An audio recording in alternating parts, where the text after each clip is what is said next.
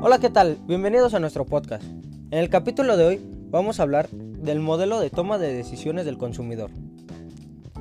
Para esto empezaremos diciendo qué es un modelo de decisiones del consumidor.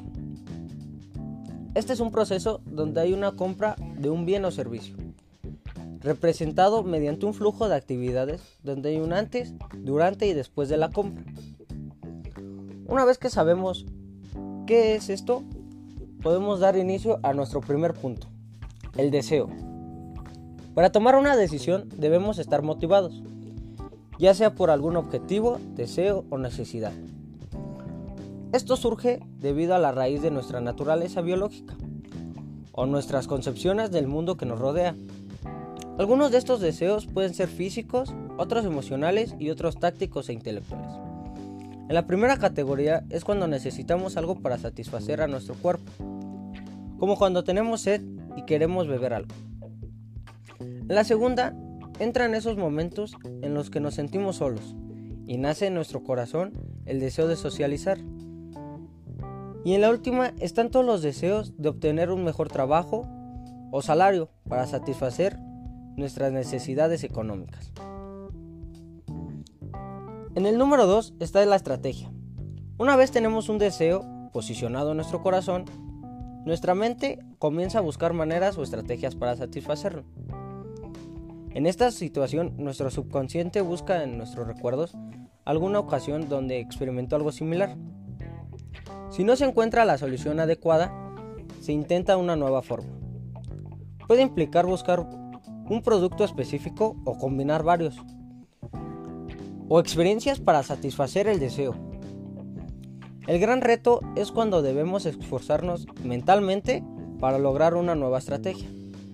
Es ahí donde dependemos en las que hemos utilizado en el pasado o encontramos otras que aprendimos de terceros. Es ahí donde entra la importancia de tener una muy buena publicidad y un buen servicio al cliente, que haga experiencias agradables para los clientes y así querer adquirir productos nuevamente o incluso que nos recomienden a otras personas. El número 3 es la elección. Cuando ya llevamos a cabo la estrategia, reducimos nuestro conjunto de opciones a una pequeña cantidad y seleccionamos entre estas basándonos en evaluaciones mentales. Usualmente elegimos una de dos caminos. El primero es comparar entre dos objetos o servicios para decidir cuál es mejor y el segundo es evaluar numéricamente dándole una puntuación a cada objeto, para así elegir el que tiene un valor más alto. El número 4, y creo el más importante, es la experiencia. Luego de haber realizado la elección, pasamos a tener una experiencia con el producto o servicio que hayamos elegido. Este puede hacernos felices, molestarnos o incluso pasar desapercibido.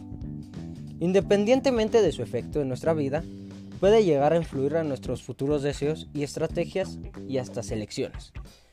Por eso es que yo lo tomo como uno de los más importantes porque influye en nuestro futuro. Estos son los cuatro pasos para llevar un modelo de toma de decisiones del consumidor. Les agradezco su atención, sigan este podcast para más temas de publicidad y marketing. Hasta la próxima.